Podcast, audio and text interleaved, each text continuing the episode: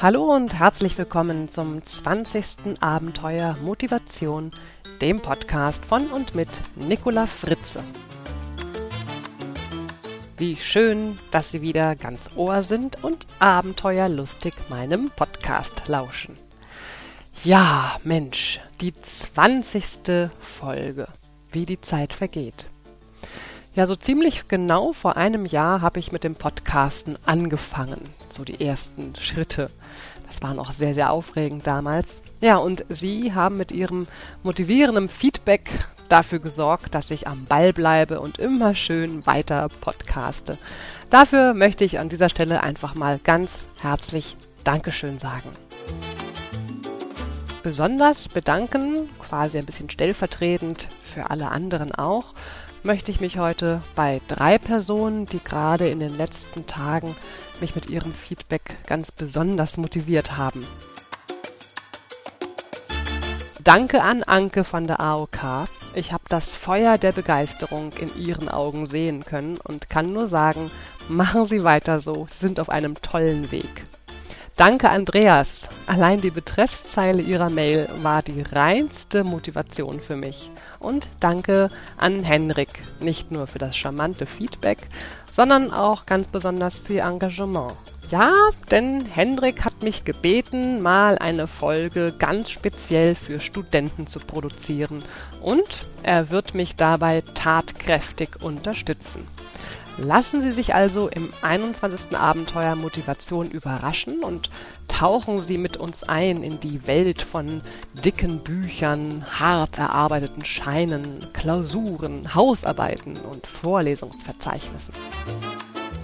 Ja, und zur Feier des Tages, es ist ja so eine Art Geburtstagsfeier, kann ich verkünden, dass Sie ab heute auch meinen Podcast auf CD bei mir bestellen können, also auf einer ganz normalen Audio-CD.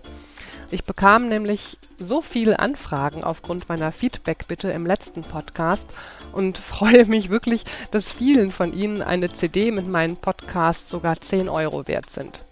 Ich habe jetzt so einen Mittelwert gebildet aus allen Preisvorstellungen, die mir so geschickt wurden und habe mich jetzt für einen Preis von 7 Euro pro CD entschieden, inklusive allem, also Mehrwertsteuer und Porto und Versand und was da alles so drin ist.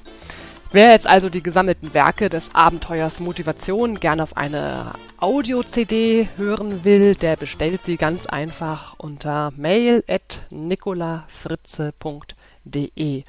Und bitte, ganz wichtig, schreiben Sie mir Ihre Adresse dazu und natürlich auch, welche CD Sie gerne hätten. Denn es gibt ja einige CDs und dazu schauen Sie am besten in den Show Notes nach, um zu schauen, welche Folgen Sie gerne hätten.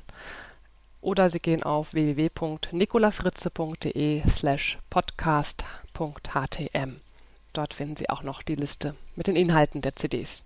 Ja, die CD ist natürlich auch bestens geeignet als Geschenk für Menschen, die vielleicht noch nicht so Podcast vertraut sind wie Sie. Es soll ja tatsächlich noch einige geben. So, nun aber genug der Vorrede, jetzt kommt der Hauptgang, stürzen wir uns ins Abenteuer Motivation. Unser Thema heute, das Denken der Gedanken. Inspiriert ist der Titel von einem Spruch, der zu meiner Schulzeit, schon ein paar Jahre her, ganz in war. Und zwar ging der so, Denke nie gedacht zu haben, denn das Denken der Gedanken ist gedankenloses Denken. Ja, so ein Spruch, der muss ich erstmal setzen. Also, es geht um das Denken der Gedanken. Oder anders ausgedrückt, denken Sie Ihre Gedanken oder denken Ihre Gedanken Sie? Ich denke mal, dass diese Frage erstmal etwas verwirrend anmutet. Und manchmal erschließt sich die Wirkung dieses Satzes oder dieser Frage erst, wenn man mal so richtig intensiv darüber nachdenkt. Also nochmal, denken Sie Ihre Gedanken oder denken Ihre Gedanken Sie? Hm. Wer hat die Kontrolle? Kontrollieren Sie Ihre Gedanken oder kontrollieren Ihre Gedanken Sie? Was haben Sie in den letzten zehn Minuten gedacht? Hm, ist gar nicht so einfach, diese Frage zu beantworten, oder? Das liegt daran, dass wir meistens unbewusst denken. Die Gedankenprozesse laufen einfach so ab. absolut automatisch. Jeder Gedanke ist Energie. Genau genommen erzeugen Gedanken elektromagnetische Schwingungen, die man sogar messen kann. Und wer in Physik aufgepasst hat, weiß, dass nach dem Energieerhaltungsgesetz Energie niemals verloren geht, sondern nur ihren Zustand verändert. So wird beispielsweise die Bewegungsenergie eines Autos über die Reifen zum Teil in Wärmeenergie umgewandelt. Ja, wenn wir also von Energien bzw. Kräften reden, dann sollten wir sie doch nach Möglichkeit auch unter Kontrolle haben, oder? Meinen Sie nicht? Wir sollten uns genau anschauen, ob diese Energie für uns nützlich ist oder ob wir die Energie in eine nützlichere umwandeln können. Also zurück zu unserer Frage. Wer denkt denn nun bei Ihnen? Und hier eine Antwort, die nachdenklich stimmen könnte. Wann immer Sie nicht selbst bewusst denken, dann denken andere für Sie. Hm, wer sind jetzt aber die anderen?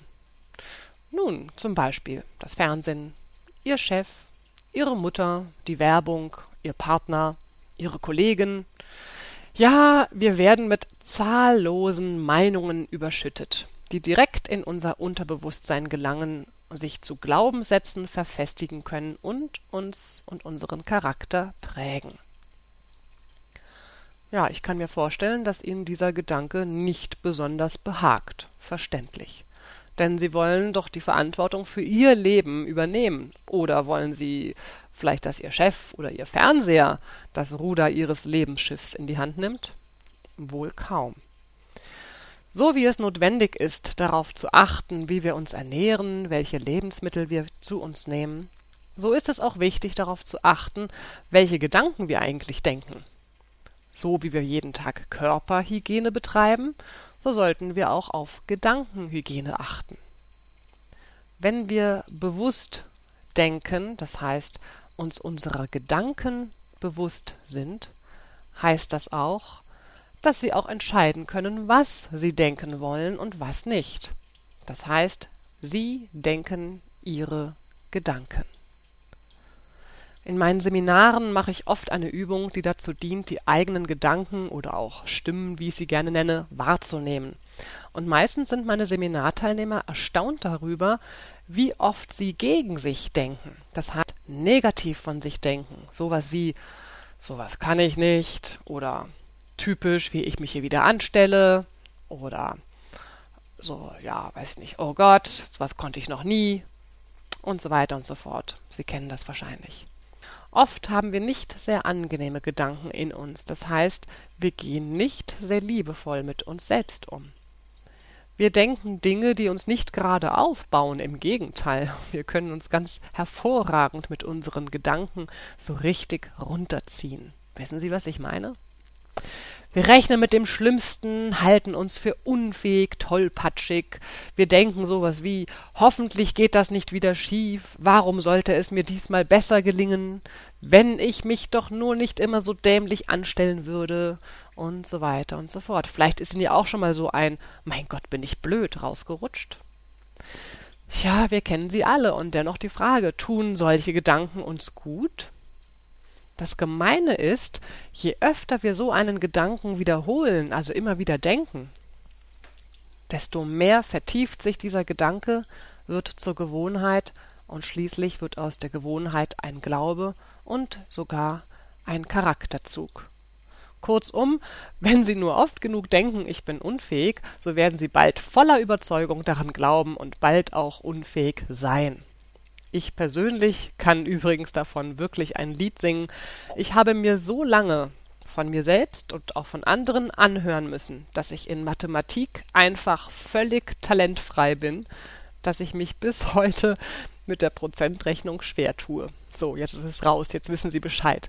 Dabei halte ich mich eigentlich für einen wirklich intelligenten Menschen und sicher könnte ich es lernen und verstehen, aber mein Glaubenssatz, ich kann nicht rechnen, ist so mächtig, dass ich nach wie vor lieber meinen Taschenrechner oder meinen Ehemann bemühe. Und das geht irgendwie auch. Ja, wenn wir bewusst denken, sind wir offener für neue Ideen, lernen einfacher und schneller und Naja, wir können uns natürlich auch viel leichter motivieren. Wenn wir Gedankenhygiene betreiben, denken wir positiver, denn wir entscheiden uns, den Gedankenmüll aus unserem Kopf zu schmeißen. Das verschafft uns mehr Leichtigkeit und Energie. Ja, schön und gut. Wie funktioniert das nun aber mit dieser Gedankenhygiene? Ganz einfach. Drei Schritte.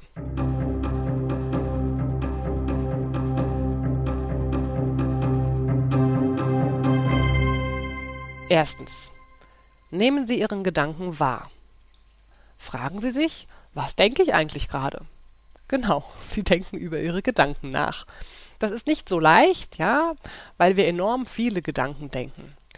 Sie können sich das wie einen Film vorstellen. Sie halten den Film einfach kurz an und fragen sich, was Sie in der letzten Szene alles gesehen haben.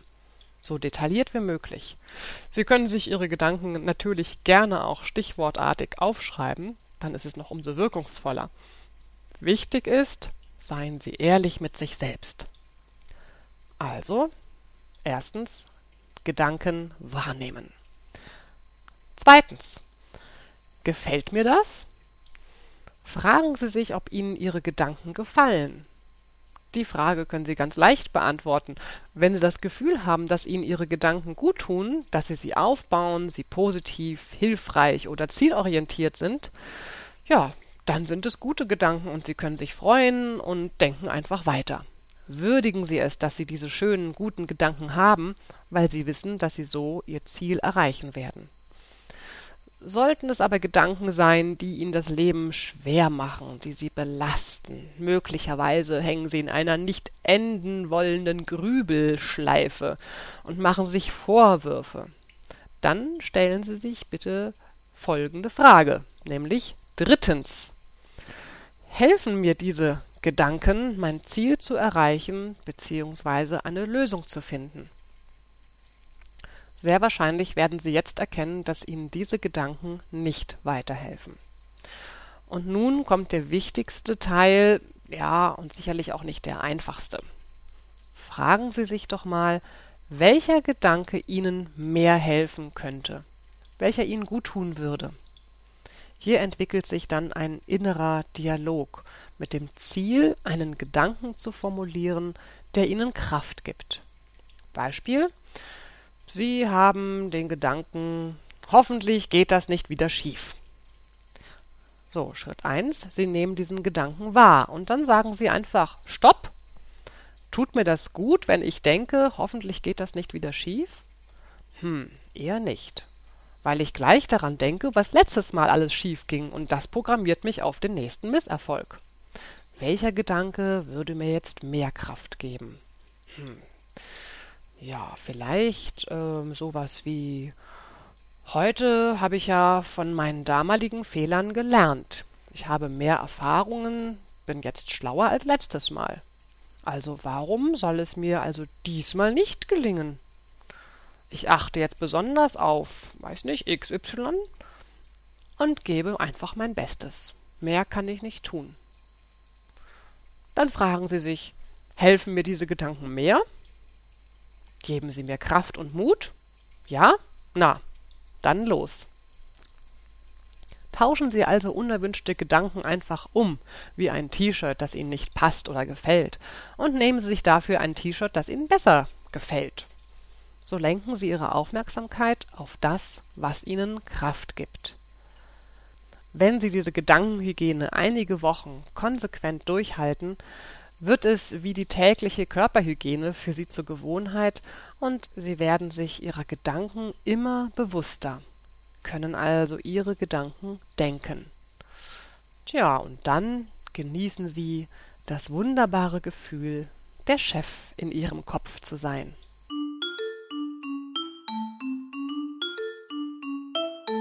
So, meine lieben Hörer und Hörerinnen, genug gedacht für heute. Ich beende den heutigen Podcast mit dem bekannten Satz von Marc Aurel. Auf die Dauer der Zeit nimmt die Seele die Farbe der Gedanken an.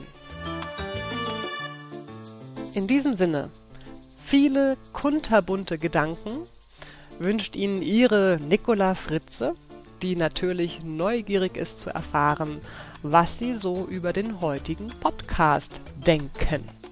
Wollen Sie mehr davon?